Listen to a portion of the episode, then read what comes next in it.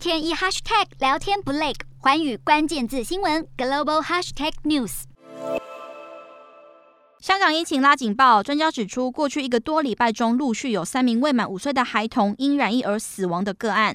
这些患者生前有抽筋及抽搐，检查后发现是脑水肿，相信是急性脑炎引起他们的肺部也受影响。专家认为，这些孩童因为没有接种疫苗，影响保护力。而专家也重申，新冠病毒不止侵袭肺部，也会影响到其他器官。疫情也让政府很头痛。对此，当局宣布二十四号开始实施疫苗通行证，除了豁免人士外，十二岁以上的市民只要进入餐馆、商场、街市等指定场所，都需要至少打一剂疫苗。在餐馆门口也会看到这样的装置。疫情严重，北京当局也向香港民众喊话。中国防疫专家表示，对待疫情，香港与中国和西方的想法不同。专家强调奥密克戎症状较轻微，死亡率也比较低，类似季节性的流感，呼吁香港民众不用过于担忧。